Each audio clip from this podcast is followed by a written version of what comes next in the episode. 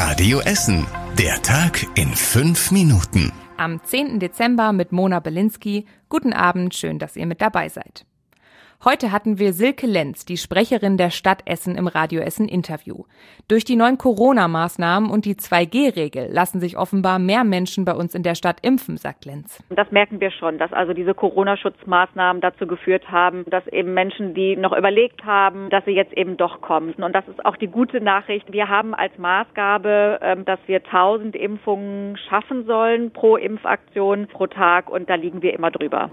Besonders in den neuen festen Impfstellen in Werden, in der Innenstadt oder in Altenessen kommen die Impfungen gut voran. Allerdings gäbe es immer noch eine große Impflücke zu schließen. Außerdem arbeitet die Stadt gerade daran, auch in Kitas PCR-Lolli-Tests anzubieten. Bisher gibt's die nur in Grund- und Förderschulen. Noch fehlt aber wohl die Logistik für die Kitas, um die Tests später auch auswerten zu können. Was Silke Lenz sonst noch zu den Impfungen und Tests bei uns in der Stadt gesagt hat, könnt ihr im Interview auf Radio Essen noch einmal nachhören. Viele Restaurants bei uns in der Stadt haben große Probleme im Weihnachtsgeschäft. Die meisten Weihnachtsfeiern sind schon abgesagt und es werden wohl immer mehr. Vor allem die Absagen großer Firmenfeiern trifft die meisten hart. Das haben uns zum Beispiel das Fünf-Mädelhaus in Stoppenberg oder das zum Siebenkötter in Huttrop gesagt. Nach der neuen Corona-Schutzverordnung müssen Clubs schließen, Bars dürfen unter der 2G-Regel aber offen bleiben. Deswegen werden manche Clubbetreiber bei uns in der Stadt kreativ. Das Purple in Rüttenscheid wird ab Samstag kurzerhand eine Bar.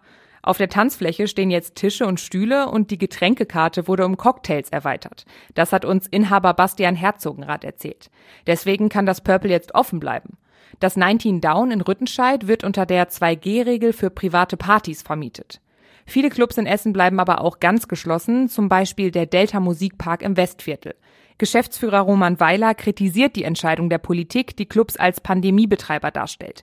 Aus dem Delta sei nachweislich keine Infektionskette entstanden. Bei uns in Essen haben Drogenfahnder eine große und sehr aktive Bande von Dealern hochgenommen. Bei einer lang geplanten Aktion wurden zeitgleich 13 Wohnungen und andere Räume durchsucht und dabei wurden mehr als 70 Kilo Marihuana gefunden.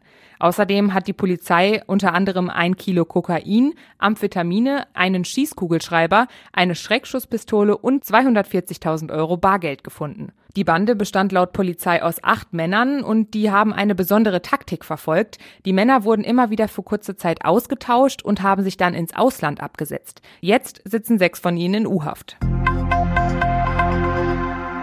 Endlich ist der neue Recyclinghof in Überruhr fertig. Am Montagmorgen um neun soll er zum ersten Mal öffnen und die anderen Recyclinghöfe in der Stadt entlasten. Da gibt es immer wieder Staus und zum Teil lange Wartezeiten. In Überruhr kann man dann ab Montag Papier, Metall, Kunststoff und Grünschnitt wegbringen. Für Lacke oder Bauschutt müsst ihr aber weiter nach Werden oder Altenessen fahren. Rot-Weiß Essen spielt gerade im letzten Heimspiel vor der Winterpause gegen den Bonner SC. Bonn ist auf Platz 15 in der Tabelle. Für RWE wäre der Sieg eigentlich Pflicht. Rot-Weiß ist auf Platz 2, hat aber auch ein Spiel weniger als Tabellenführer Wuppertal. Das Spiel findet unter den aktuell geltenden Corona-Regeln statt. Die komplette Westtribüne ist gesperrt. Außerdem müssen alle Masken tragen.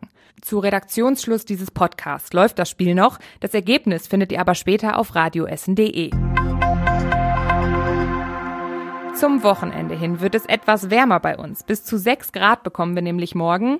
Morgen früh kann es dann auch noch mal nass werden, aber über den Tag wird es freundlicher und vielleicht bekommen wir sogar ein bisschen Sonne. Das war's mit den aktuellen Nachrichten am 10. Dezember. Die nächsten aktuellen Nachrichten gibt's dann morgen früh hier bei Radio Essen. Ich wünsche euch noch einen schönen Abend.